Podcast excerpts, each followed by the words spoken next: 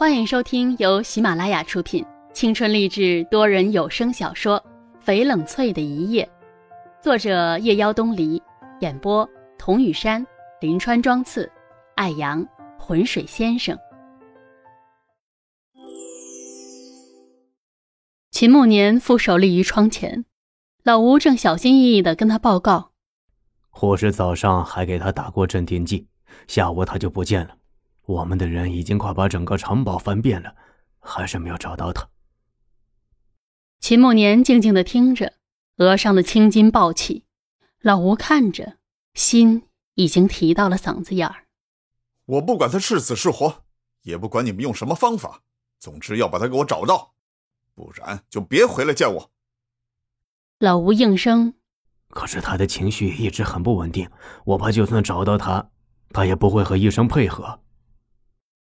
秦慕年愤怒的转身，揪住老吴的衣领：“你上次不是说他已经恢复的差不多了吗？怎么又变成了这样？医生是干什么吃的？一群废物！”老吴颤颤的说道：“您吩咐过要他毫发无伤的醒过来，他醒过来情绪一直都很不稳定，不让医生和护士靠近，他的身份又很特殊。”老吴心虚的抬眼看他一眼，他是您的亲弟弟，我们不敢采取强硬措施，怕伤着他呀。啪的一声，屋外的青花瓷应声落地，发出巨大的瓷器碎裂的声音。屋子里灯光昏暗，窗外的树枝影影灼灼的摇晃着。秦慕年站着，冷翠坐着。秦慕年试图靠近他。可他一靠近他，他就止不住的呕吐。秦慕年只能远远的看着他，他不说话，也不休息，仿佛整个人都没了生气。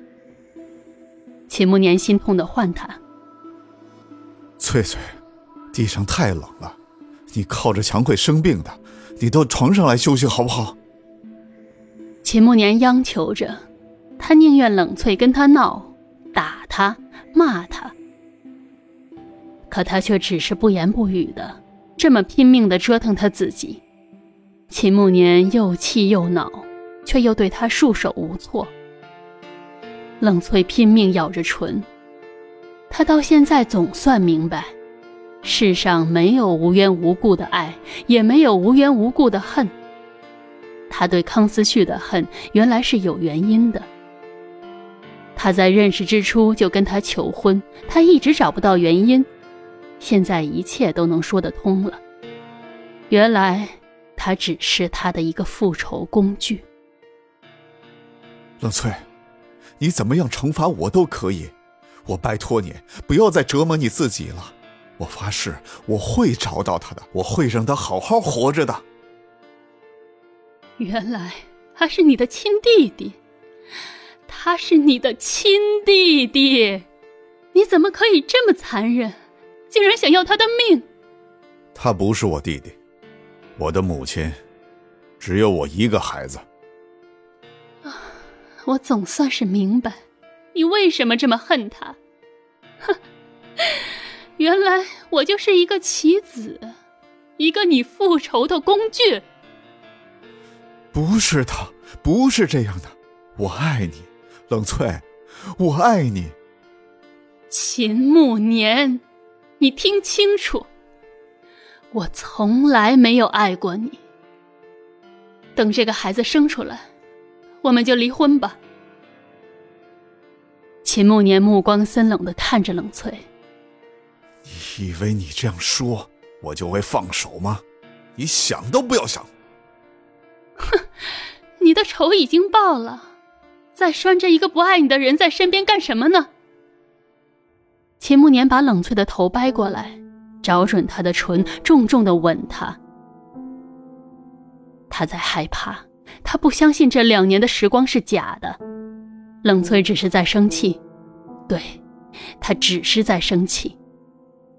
冷翠被他粗鲁的动作撞得生疼，疼的眼泪掉下来，他绝望的呻吟：“ 不要，小心伤了孩子。”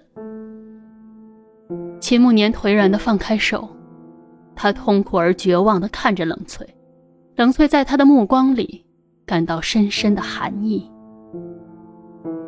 时间一分一秒的过去，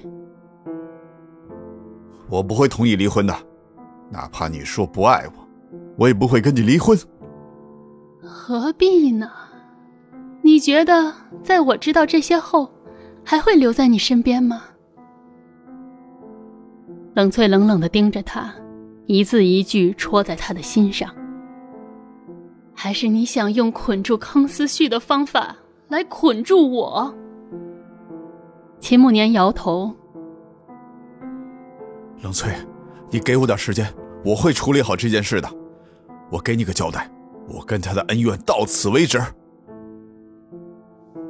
冷翠看着眼前这个男人，对他笑了笑。呵呵，你跟他的恩怨，他可能到现在都不知道自己的亲生父亲到底是谁。他跟你何来的恩怨啊？哪怕要报仇，也要找对人呢。你何必去伤害一个无辜的人？他什么都不知道，可他却因为你，可能这一生都毁了。秦慕年重重的咬着牙，心中郁气翻腾。他盯着冷翠，盯了一会儿，泄了气，声音软下来：“冷翠，我不是圣人。”我亲眼看着我的母亲在我面前死去，那会儿我还小，我也什么都不懂。我母亲死去的那一幕一直刻在我的脑子里，挥之不去。我整夜整夜的做噩梦，唯一让我坚持活下来的念头就是长大后要给他报仇。冷翠心里泛着酸。她想象着年少的秦慕年守在母亲病床边哭泣的样子，他当时一定是害怕极了，眼睁睁看着自己最亲的人死去，无能为力。还有什么比这个更痛吗？年少的他又做错了什么，要有这样的人生？他的指甲嵌进掌心里，看着床头摆着的合照，两个人的表情都没有多少笑意。那好像是他们唯一的一张合照。当初结婚结得太急，没有来得及拍婚纱照。那时候的两个人都还很陌生，领证的时候叫了摄影师拍下的合照。事已至此，我跟你就此结束吧。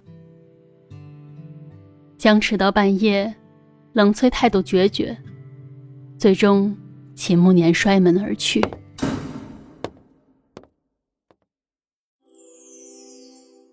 本集已播讲完毕，我是雨山。